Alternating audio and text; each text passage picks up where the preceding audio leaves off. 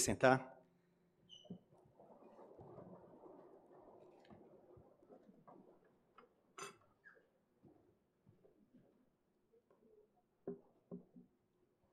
Vamos abrir juntos a palavra do Senhor no Evangelho de Mateus, capítulo 18, versículo 15.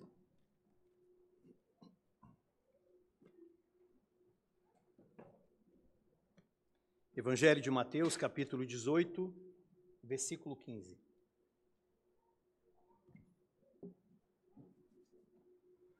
Diz assim a palavra do nosso Deus: Se teu irmão pecar contra ti, vai arguí-lo entre ti e ele só. Se ele te ouvir, ganhaste a teu irmão.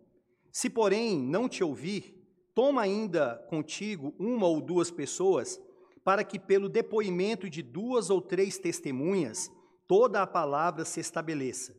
E se ele não os atender, dize-o à igreja, e se recusar ouvir também a igreja, considera-o como gentil e publicano. Em verdade vos digo que tudo que ligardes na terra terá sido ligado nos céus, e tudo que desligardes na terra será sido, terá sido desligado nos céus. Em verdade, também vos digo que, se dois dentre vós sobre a terra concordarem a respeito de qualquer coisa que porventura pedirem, ser-lhe-á concedida por meu Pai que está nos céus.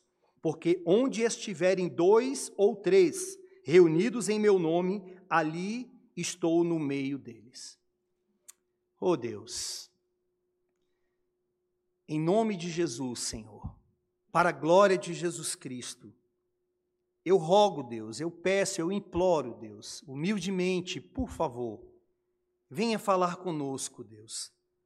Nós queremos, Senhor, entender essa dinâmica aqui que é tão pesada, mas ao mesmo tempo que é tão deleitosa, que é fruto do teu amor, da tua graça para conosco. Meu Deus, fale conosco, ensina-nos a tua palavra, Espírito Santo.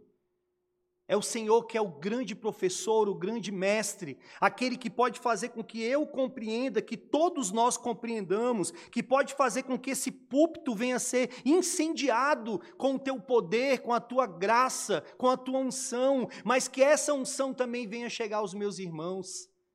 Fale, Deus, nós queremos ouvi-lo. Fale por intermédio deste instrumento falível que sou eu, Deus que sou carente de tudo que está escrito aqui e que estou sujeito a todas estas coisas que nós vamos ver nessa noite. Em nome de Jesus que eu oro, Senhor. Amém. Irmãos, Jonathan Lehman, em sua obra A Igreja e a Surpreendente Ofensa do Amor de Deus, ele diz que o nosso século tem adorado a um ídolo chamado amor. Um ídolo chamado amor. Ele diz que, na verdade, esse ídolo chamado amor não é o amor escriturístico, que não deve ser adorado, mas deve ser vivenciado. Mas é um ídolo que nós criamos, que a nossa sociedade criou. Vejam que as Escrituras dizem-nos que Deus é amor. Mas só que muitos hoje estão dizendo que o amor é Deus. Não que Deus é amor, mas que o amor é o próprio Deus, ou o amor é um Deus, é uma divindade criada por nós. E por causa desse Deus criado, as pessoas fazem de tudo. Não há limites para se adorar, para é, entrar nessa extravagância diante desse ídolo chamado Deus. Não há limites. Não há santificação, não há verdade, não há limite nenhum. Basta apenas que você diga eu o amo ou ele me ama e pronto. Veja que nós temos vários exemplos desse ídolo chamado amor. Os homossexuais, por exemplo, Todos eles nessa prática que nós sabemos que é uma prática deturpada, é uma prática antibíblica, mas só que eles, em meio a essa porneia, essa pornografia, diante de tudo isso, o que, que eles alegam? Mas há amor entre nós. Eu amo esse homem, esse homem me ama. Então há amor entre nós e isso que basta. Da mesma forma, às vezes, quem está refutando aquela prática, refutando em amor, biblicamente, Quem está de fora diz: Mas por que, que você está julgando? Quem é você para julgar? Amor naquilo. Veja que o próprio Jesus, e neste momento o mundo se torna um proclamador da palavra, né, de uma forma deturpada, dizem ele, não é Jesus aquele que ensina que nós devemos amar uns aos outros? Não foi isso que ele nos ensinou? Então por que, que você não ama um relacionamento homossexual? Por que, que você não ama esse tipo de prática? É o ídolo chamado amor. Esses dias eu estava vendo na televisão uma, uma mulher em um caso, um triângulo amoroso. E ali ela, quase que relembrando aquele, aquela história de Jorge Amado, Dona Flor e seus dois maridos, só que literalmente ela dizia que passou um tempo em um relacionamento com um homem, depois com outro e depois com os dois ao mesmo tempo, até que chegou um ponto que os três se entenderam e passaram a viver no mesmo lar, vivendo na mesma casa, um consentindo com o outro aquela prática imunda. E quando ela era interpelada pelos repórteres sobre aquilo, qual era a alegação dela? Mas há amor entre nós. Existe um amor entre nós três. Então, vejam, meus irmãos, que na maioria dessas discussões sobre esse ídolo chamado amor, coloca-se é, é, um ponto final quando diz: existe amor. Coloca-se ali uma pá de cal, como muitos dizem, acabou o assunto, por quê? O assunto se resume nisso. Existe amor entre nós. E esse amor falso, esse ídolo do amor, muitas das vezes ele vai levar ao individualismo. Vejam que a maioria dos relacionamentos hoje, que a maioria não levam ao casamento, mas quando acontece, muitos vão dizer o que? Olha, é, eu sei que você me ama, como é que eu sei que você me ama? Quando você deixa que eu seja eu mesmo. Ou seja, aí eu posso fazer o que eu quiser. Eu posso extravasar todas as práticas errôneas, todas as práticas antibíblicas, desde que você respeite a minha liberdade, o meu ponto de vista, porque isso é amar. E essas coisas que estão lá no mundo, esse grande ídolo chamado amor, certamente ele acaba chegando aqui na igreja. Porque a igreja, ela é constituída de pessoas. E não são pessoas que estão alienadas do mundo, mas pessoas que estão vindo do mundo, dentro da cosmovisão deste mundo. Então, muitas chegam na igreja com esse conceito e aí começam a questionar uma série de coisas, por causa do ídolo chamado amor. Chega numa igreja e aí se depara com oficiais que foram delegados a ele pelo Senhor o poder das chaves, que é aquele poder no qual somos nós, pela graça de Deus, que falamos quem é que entra na igreja por uma entrevista, saber se é crente mesmo, pelo batismo, pelos sacramentos, e muitos também são impedidos por causa de suas práticas pecaminosas de participar da ceia, ou quando muito, são até excluídos. Aí quem vem de fora vai dizer: Eu não posso aceitar isso, isso não é amor, de maneira nenhuma. Eu já conheci pessoas que eram é, extremamente amorosas, sabe? Só fala de amor, de amor e abraça aquela coisa toda, mas quando falava sobre disciplina, não, pastor, aí não dá. Isso não é amor, não. Que Deus é esse? que vai fazer com que homens lancem outros fora da igreja, que vai eximi-los de participar de, um, de uma mesa como a Santa Ceia, isso não é amor. E aí é hora que vem uma série de questionamentos, e o pior é quando muitas igrejas hoje, para vergonha da nossa época, são igrejas que eles abrem as portas da entrada da igreja, mas infelizmente eles fecham a saída. Então todos entram, e aí esses, essas pessoas, eles têm toda a liberdade de pensar do jeito que quiser. A porta da saída está fechada. Você pode ficar aqui dentro, mas a da entrada pode vir. Aí a igreja vira um parque de diversão, todo mundo faz o que quiser. E muitos começam a questionar a disciplina da igreja, muitos começam a questionar as autoridades da igreja, muitos começam a questionar a própria ideia de membresia, que é uma ideia que faz separação entre um povo que está aqui e um povo que está lá fora, um povo que serve a Deus e um outro povo que não serve. E isso é inquestionável para muitos deles. Disciplina não é coisa de Deus.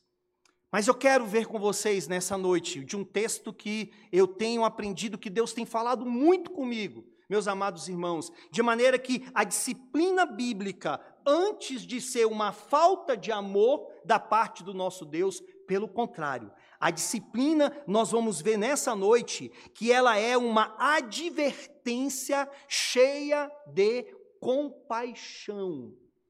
Deus ele nos disciplina porque somos seus filhos. Deus ele coloca ordem na sua igreja através dos oficiais, porque ele quer manter a pureza, porque ele se preocupa conosco. Então, a disciplina é uma advertência ou uma atitude cheia de compaixão. E por que não dizermos cheia de amor?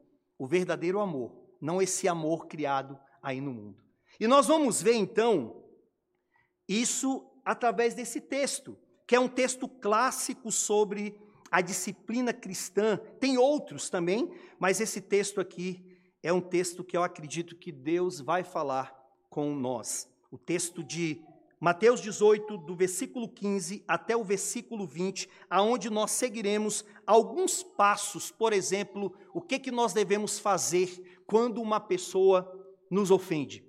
Qual deve ser a sua atitude? Quando um crente Estamos falando de descrente, não, crente.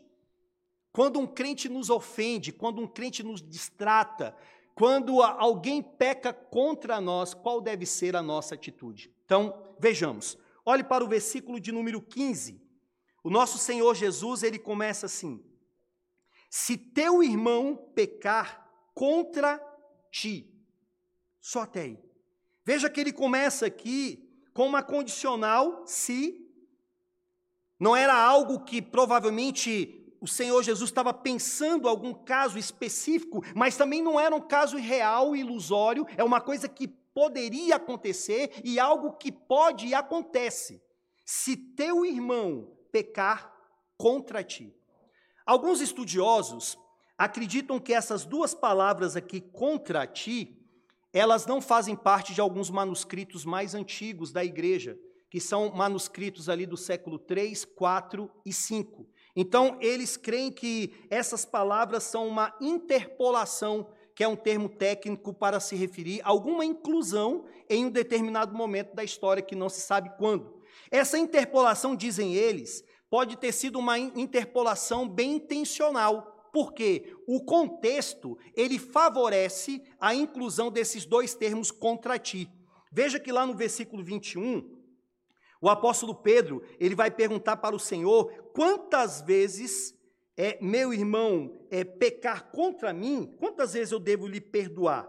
Olha o que, que ele diz: até quantas vezes meu irmão pecará contra mim que eu lhe perdoe? Então veja a palavra contra mim. Então dizem esses estudiosos que provavelmente, pelo fato daqui estar incluído contra mim, então pode ser que essa palavra esteja é, fazia parte do original. Se você está com a Almeida Revista Atualizada, observe que está entre colchete. E esse colchete aí é uma mensagem que os tradutores das escrituras estão mostrando para nós o seguinte: olha, provavelmente essas duas palavras não estão lá naqueles textos mais antigos ou não fazia parte dos originais. Entretanto, irmãos, é, eu acredito que não dá para a gente fechar muito com isso aqui. Por quê? Até o século XVI, na Reforma Protestante, é, vários estudiosos, e principalmente numa época de homens extremamente versados nas Sagradas Escrituras, conhecedores do vernáculo, da Bíblia, do grego, do hebraico, nenhum deles contestou isso. Então, até nessa época não havia contestação, de maneira que dá para nós acreditarmos que essas duas palavras se encontravam lá. Mas se encontrando ou não, a grande questão é: se uma pessoa pecar contra você, qual deve ser a sua atitude? O que, você vai fazer? Será que nós devemos pagar na mesma moeda? Será que a questão deve ser essa? Vocês já viram que tem alguns crentes, tem alguns cristãos, e às vezes, muitos de nós somos assim, que é aquele cristão que é um doce de pessoa até você pisar no calo do indivíduo. Na hora que você pisa no calo, ele mostra quem ele é. Ele vem mesmo com a voadora sabe, nos seus peitos. Ele vem com tudo. Olha, não leva o desaforo para casa, não. Não vem falar comigo desse jeito. Tem muito crente que é assim, irmãos. Você até desconhece, que é tão quietinho, mas na hora que se sente ofendido, ele vem com tudo. E tem outros que, na verdade, diante de uma ofensa, o que, que ele faz? Eu vou ignorar. É melhor ignorar, entregar nas mãos de Deus. Só que o ignorar, às vezes, cabe, nem sempre. Sabe por quê? O ignorar, nós temos que entender que o nosso coração não é como uma tábula rasa. O nosso coração não é como aquele cantinho. Eu tenho um cantinho lá em casa, que é um local que a gente coloca ali algumas coisas que a gente não está usando mais. Tem umas revistas, tem uns livros velhos, tem ali uns brinquedos quebrados. Então a gente pensa que é assim, olha, é igual aquele cantinho ali. Só que mesmo aquele cantinho, vez em quando a minha esposa fala bem assim: olha, vocês têm que arrumar aquele cantinho lá, porque aquilo ali dá bicho.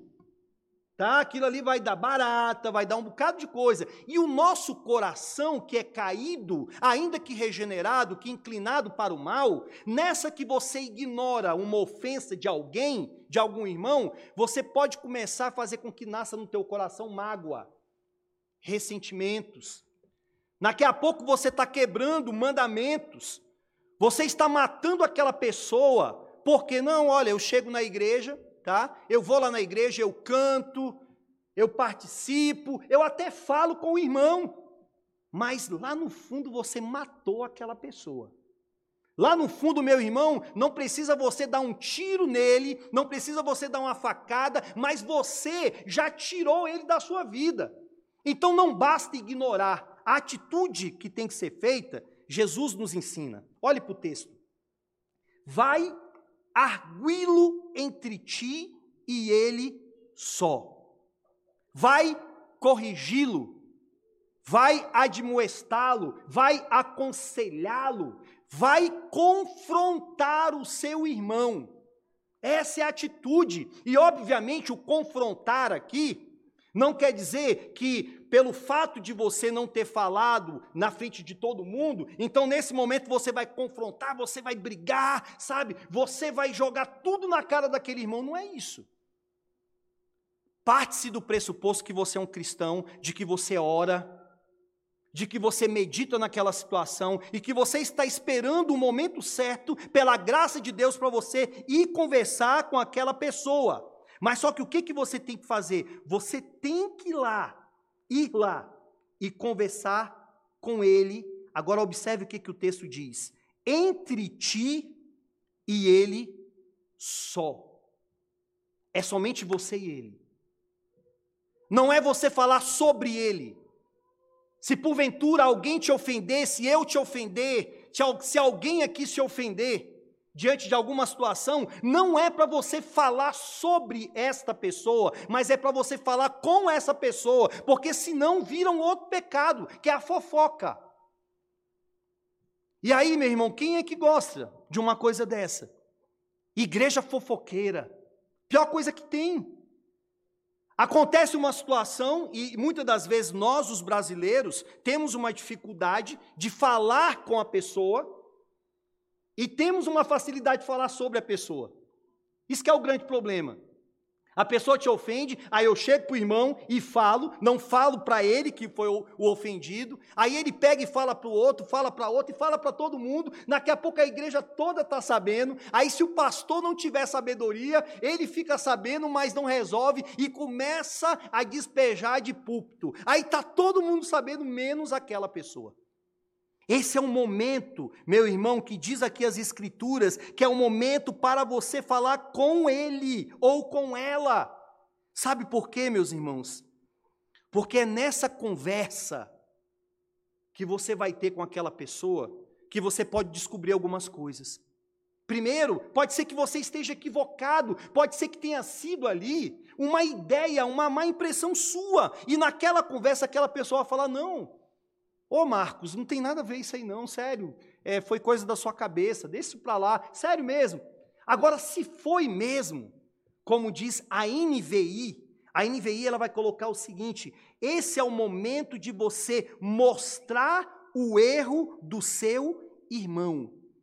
Vai ser aquele momento que você vai abrir as Escrituras e, com a graça de Deus, na direção do Espírito Santo, você vai tratar aquela pessoa, esperando que o Senhor faça com que haja arrependimento da parte dela. Nesse caso, meu irmão, entre você e aquela pessoa, nem o pastor precisa ficar sabendo, nem um, algum presbítero da igreja tem a necessidade de saber, é entre você e ele. Estava vendo o reverendo Weber, ele contando para vários pastores, ele falou: meus irmãos, numa situação dessa, nenhum pastor precisa ficar sabendo. E muitos pastores ficaram escandalizados. É isso mesmo. Sabe por quê? Porque muitas das vezes vocês são dependentes do conselho, dependentes do pastor. Aí qualquer coisa, não pode deixar que eu vou chamar o pastor. O pastor vai lá e vai resolver. Mas é você, irmão. Deus está chamando você para tratar essa situação. Existem várias formas de Deus nos santificar. Preste atenção nisso. Deus nos santifica através dos sacramentos que nós participamos nessa manhã. Deus nos santifica através da pregação da palavra, através do congregar, somos alimentados. Deus nos santifica através da oração, até do sofrimento. O Senhor nos santifica, mas Deus também nos santifica através das resoluções dos relacionamentos. É a hora que o Senhor, ele vai usar o aspecto comunitário de santificação usando você naquela conversa, naquele diálogo, de maneira que pode se cumprir o que está aí no texto. Vai arguí-lo entre ti e ele só se ele te ouvir, ganhaste a teu irmão. Não é ganhar no sentido salvífico, é ganhar no sentido você tirou o teu irmão daquele mundo sombrio, você tirou o teu irmão daquele caminho tortuoso que ele estava vivendo. Deus, ele trata-nos desta forma. O reverendo Nicodemos, eu estava lendo uma obra dele, é, tornando a igreja pura, ou a igreja por algo assim, e ele fala que ele fez um breve estudo da expressão uns aos outros. Veja bem, e ele mostra que a vontade de Deus é que nós sejamos responsáveis uns pelos outros. Vou repetir. A vontade de Deus é que nós, a igreja, sejamos responsáveis uns pelos outros. Vejamos, o Senhor nos ensinou que nós devemos amar uns aos outros. O Senhor ele nos ensina que nós devemos aconselhar uns aos outros, admoestar uns aos outros, suportar uns aos outros, perdoar uns aos outros, sujeitar uns aos outros, edificar uns aos outros, confessar os pecados uns aos outros, amar uns aos outros. Então, Deus ele trata a igreja neste momento de relacionamento. Ele não se priva, ele trata-nos de uma forma imediata. Ele poderia agir imediatamente sem usar meios para tratar o coração do teu irmão que te ofendeu, mas ele quer te usar como um conselheiro, como diz Paul Tripp. Ele quer te usar como um instrumento nas mãos do redentor. Você é um instrumento nas mãos do redentor. Amém, igreja? Deus quer te usar em relação a isso. E aí, para que a questão ela não fique é, abstrata, para a questão, para que não fique longe, eu fico pensando o seguinte: será que Deus ele não está falando conosco nessa noite? Não somente de uma advertência de algo que pode acontecer, mas de algo que está acontecendo. Será que numa igreja desse tamanho, com tantos membros, não existe nenhum tipo de desentendimento? Será que vocês chegaram no nível tal, como em um avivamento, mas mesmo em avivamentos ainda ocorrem erros, só não ocorrerá na glória? Será que Deus não está falando hoje com você?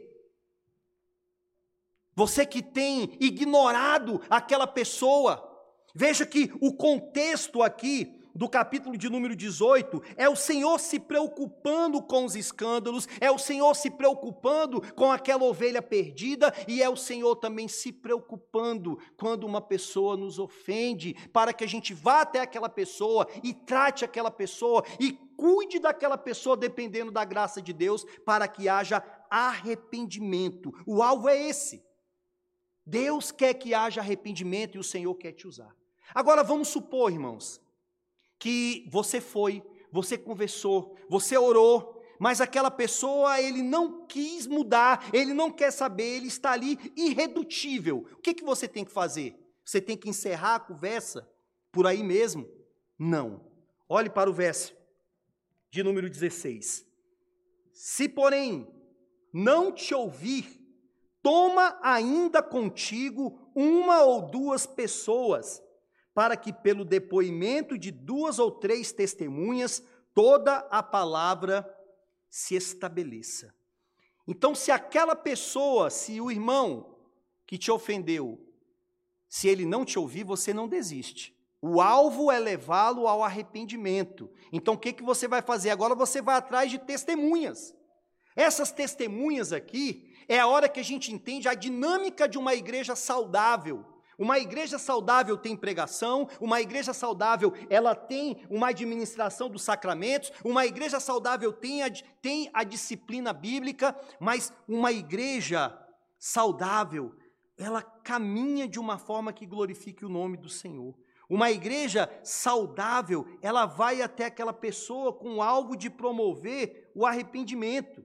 Então o que, que você vai fazer? Você vai atrás de pessoas que são maduras.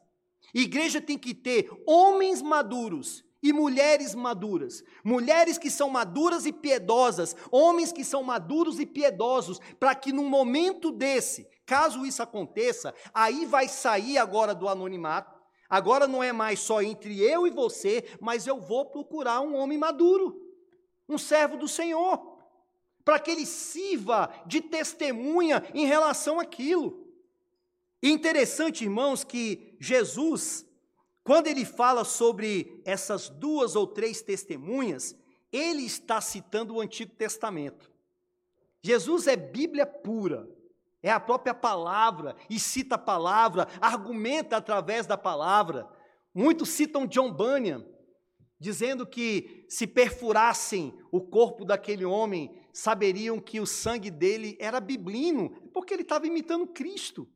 Jesus está citando aqui, eu quero que você abra comigo, Deuteronômio capítulo 18. Deuteronômio capítulo 19, a partir do versículo 15, ele está citando esse texto aqui. Deuteronômio 19, 15, uma só testemunha não se levantará contra alguém por qualquer iniquidade ou por qualquer pecado, seja qual for que cometer. Pelo depoimento de duas ou três testemunhas se estabelecerá o fato. Quando se levantar testemunha falsa contra alguém para o, para o acusar de algum transvio, então os dois homens que tiverem a demanda se apresentarão perante o Senhor, diante dos seus sacerdotes e dos juízes que houver naqueles dias os juízes indagarão bem se a testemunha for falsa e tiver testemunhado falsamente contra teu irmão. Far-lhe-eis como cuidou fazer a seu irmão, e assim exterminarás o mal do meio de ti, para que os que ficarem o ouçam e temam, e nunca mais tornem a fazer semelhante mal no meio de ti. Não olharás com piedade, vida por vida, olho por olho, dente por dente, mão por mão, pé por pé. Jesus está citando esse texto lá atrás, aonde quando uma pessoa era acusada de estar adorando um falso Deus, estar se prostrando diante de alguma divindade, não bastava apenas aquela acusação, mas tinha que ter testemunhas. Porque se não era boato, se não era fofoca. E tendo aquelas testemunhas, se ele não conseguisse provar, tendo testemunhas, o mal que ele queria que acontecesse com aquela pessoa iria acontecer então com ele. Ele seria apedrejado.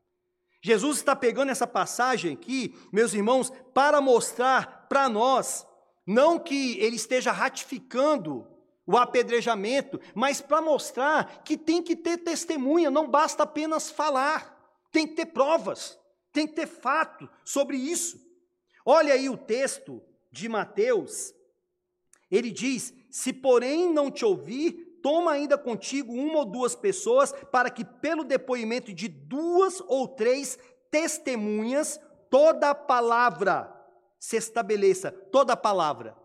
Lá em Deuteronômio ele fala sobre todo fato, aqui ele cita toda a palavra, que é a tradução da palavra rema, Então, toda a revelação dos fatos vão estar sendo trazidos à baila para que então haja uma comprovação de que aquele irmão ele não quer ouvir ou que aquele irmão ele vai se arrepender ou não. A ideia é, você quer que o seu irmão se arrependa. Mas suponhamos que mesmo assim você foi pessoalmente, conversou com ele, você levou duas testemunhas ou mais e não adiantou, mesmo assim você não para. Olhe para o texto. O texto diz no verso 17: E se ele não os atender. Dize-o à igreja e se recusar também ouvir, também a igreja considera-o como gentil e publicano. Vejam vários mandamentos que temos aqui. Vai, toma, diz e considera. O Senhor está dizendo: vai conversar com teu irmão, toma testemunhas, e se ele não atender, agora você vai dizer para a igreja. E o que é dizer à igreja? Não é você chegar ali numa noite como essa, a igreja está cheia, e aí você entra na igreja e fala bem assim: olha, irmãos, não aguentei não, tá? Eu falei com ele pessoalmente, eu arrumei testemunhas, mas agora eu vim falar, aquele cara não vale nada. É difícil. Pensa numa pessoa que está me aporrinhando. Pensa numa pessoa que está me deixando assim. Eu não aguento mais o que essa pessoa está fazendo comigo. Não é isso. Dizer à igreja aqui Igreja deve ser entendida como dizer ao conselho da igreja. Diz ao conselho, por quê? Se você olhar lá em Mateus capítulo 16, quando o Senhor está falando ali para Pedro, e Pedro fala, né? Pedro é, conversa com o Senhor e o Senhor diz que as portas do inferno não prevalecerão contra a igreja.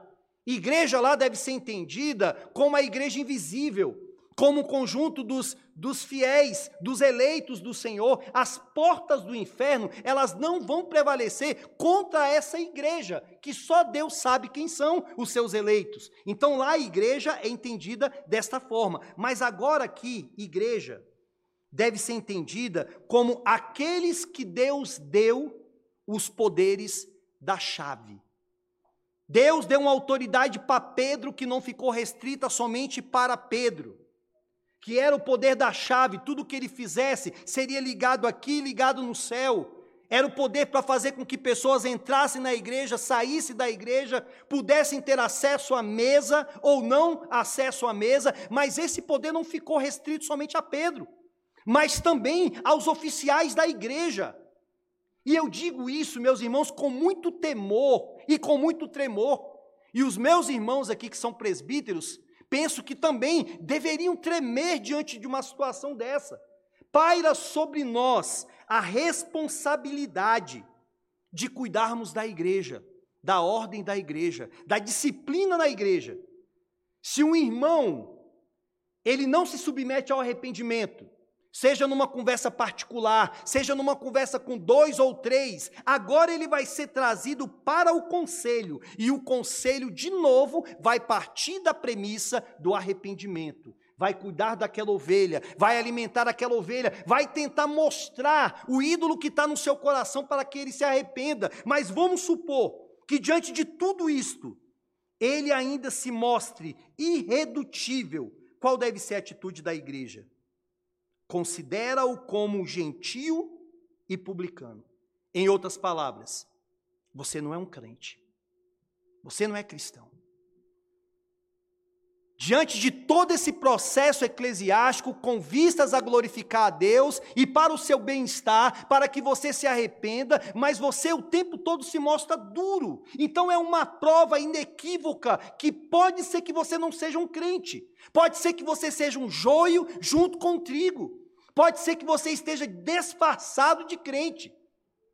Roupa de crente, aparência de crente, Bíblia de crente, mas não é crente, pode ser que seja bode. Pode ser que esteja infiltrado no meio da igreja e não seja igreja.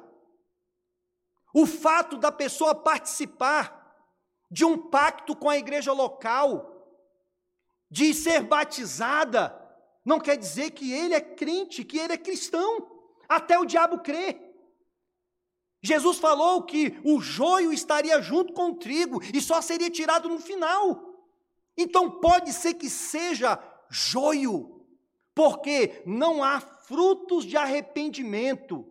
Eu não estou aqui tratando sobre perfeição. Eu não estou dizendo aqui que nós não vamos errar. Esse texto cabe para mim, cabe para você, cabe para todos os pastores. Mas eu estou dizendo que quando nós errarmos, meus irmãos, mesmo que não seja de imediato o arrependimento, mas mais cedo ou mais tarde ele virá. O arrependimento tem que vir. Se ele não acontecer, provavelmente é uma evidência muito grande de que esta pessoa não é um servo do Senhor. E aí, meus irmãos, não sendo servo de Deus, se ele permanece na igreja, se não há uma tratativa do conselho, todo o rebanho está em perigo. Toda a igreja passa a estar em perigo, porque a disciplina cristã é um ato de amor da parte de Deus. A disciplina cristã não é um capricho nosso dos homens, uma arrogância nossa, mas é onde Deus quer manter a sua igreja pura. É onde Deus está usando agora os oficiais da igreja, assim como Cristo, quando ele chegou naquele templo e que estava uma bagunça, e Jesus chega ali, arrebentando tudo, mostrando que a casa do Senhor não é um covil de ladrões. A casa de Deus tem que ter respeito, a casa de Deus tem que ter ordem. Quando não há ordem, meus queridos irmãos, Deus ele se ira. Veja o caso de Acã. Veja o caso de Ananias e Safira. A disciplina, ela foi inevitável e a disciplina, ela foi um deleite para a igreja porque gerou temor. Quando não há disciplina na igreja, não há diferença da igreja para o mundo. As pessoas olham para a igreja e vê, ali tudo pode, ali tudo acontece, ali não há mudança. E interessante, irmãos, que quando Deus disciplina, ou melhor, quando os oficiais obedecem e disciplinam, às vezes as pessoas pensam que a igreja vai ficar raquítica, que as pessoas vão embora, mas pelo contrário, às vezes acontece o oposto. Aí que a igreja cresce. Aí que a igreja cresce, meus irmãos, porque Deus se agrada disso. Sabe por quê? Preste muita atenção. Existe uma diferença de disciplina e castigo. Quem foi castigado foi o nosso Senhor Jesus Cristo por causa dos nossos pecados. Disciplina não é castigo, disciplina é um ato de amor. Disciplina é um ato de misericórdia, disciplina é para o seu bem-estar, disciplina é para a sua saúde. Deus castigou o seu filho para que eu e você pudéssemos ser disciplinados dentro da igreja, porque disciplina ocorre dentro do contexto de família. Não é assim? Vocês que são pais, as mães que estão aqui, você disciplina o seu filho porque você está castigando, porque você odeia, ou você disciplina porque você quer torná-lo melhor? Não é para isso que nós disciplinamos os nossos filhos. Veja que a disciplina ela já começa no lar, já começa na nossa casa, e ela chega também aqui na igreja. Eu estava comentando Hoje eu vim até rindo, falando com a minha esposa, da questão da disciplina que a gente tem que colocar no nosso lar, né? aquela disciplina formativa, daquelas orientações. E eu estava ali estudando e as meninas gritando, gritava daqui, gritava dali, estava uma bagunça.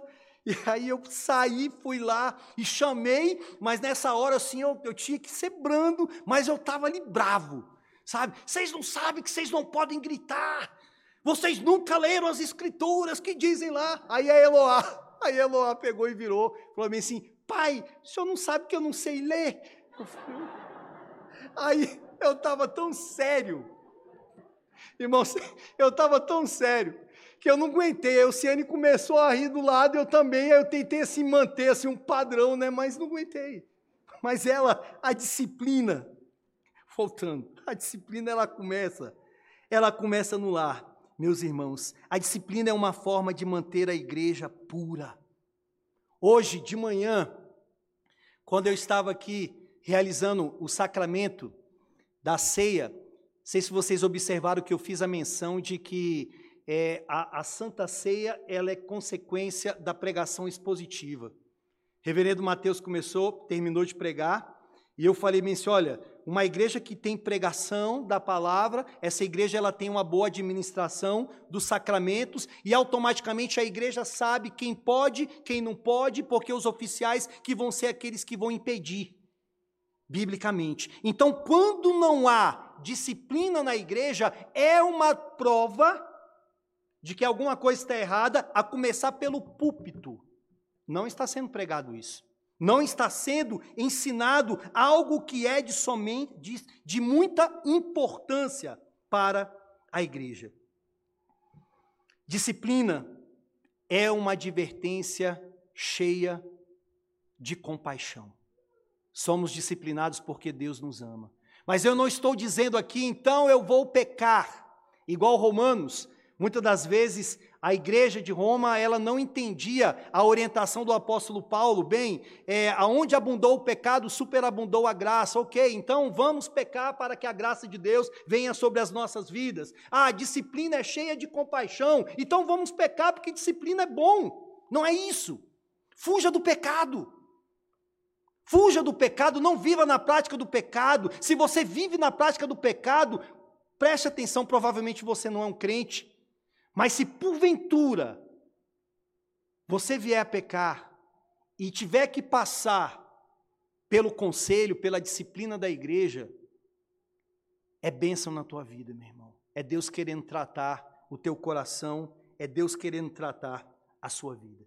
Eu termino dizendo que disciplina é um ato gracioso de Deus é como se fosse pequenos julgamentos disciplinares que está acontecendo aqui e vai acontecer até a volta de Cristo. Entretanto, é o Senhor evitando de fazer com que a gente passe por aquela grande disciplina que vai ser um julgamento eterno que vai acontecer neste mundo. Vai ser aquele momento em que o Senhor vai trazer juízo sobre a terra. Vai ser aquele momento em que Cristo Jesus vai voltar agora como juiz, não mais é, humilhado, mas agora como rei dos reis, senhor dos senhores, para disciplinar, ou melhor, para condenar, para julgar e lançar no inferno para todo sempre aqueles que nunca participaram de uma disciplina cristã porque não eram da família. É um ato deleitoso da parte do nosso Deus. Por causa de Cristo Jesus, que somos disciplinados pela bondade dele, pelo amor dele, pela pureza dele, porque ele se preocupa com você, porque ele se preocupa com o rebanho, porque ele se preocupa com todos nós e ele vai apresentar uma igreja pura, uma igreja santa ao nosso Senhor. Se essa palavra, meu irmão, falou ao teu coração de alguma situação que você está vivendo, em nome de Jesus, conserta isso. Conserta isso, em nome de Jesus. Aquela pessoa que te ofendeu, vai lá conversar com ela. Seja instrumento nas mãos do Redentor. Coloque em prática as aulas de aconselhamento que tem tido na igreja. Coloque em prática as coisas que você tem escutado de outras irmãs, de outros irmãos aqui. Aquilo que você tem escutado de púlpito. Vai até aquela pessoa. Não demore para resolver esta questão. Esses dias eu vi vocês devem se lembrar do reverendo Mateus falando aqui de púlpito. Ele não citou nome, mas ele falando, irmãos, eu fui aconselhar uma pessoa e eu não estava bem. E aí eu cheguei lá e a pessoa até falou, pastor, o que foi? O senhor está cabisbaixo? O que está acontecendo? Ele, ah, irmão, estou com uns probleminhas aí e tal. E aquele irmão pegou e abriu as escrituras e começou a ensinar as escrituras para ele. E ele fala que de repente, de uma hora para outra, tudo mudou. Aí ele disse: Irmãos, como pode? Eu fui para aconselhar e fui aconselhado. Isso pode acontecer conosco. Às vezes você vai lá para tratar aquela situação daquela pessoa que te ofendeu e chega lá, Deus trata o teu coração. Deus faz com que você aprenda, com que você cresça, com que você se pareça mais com Cristo.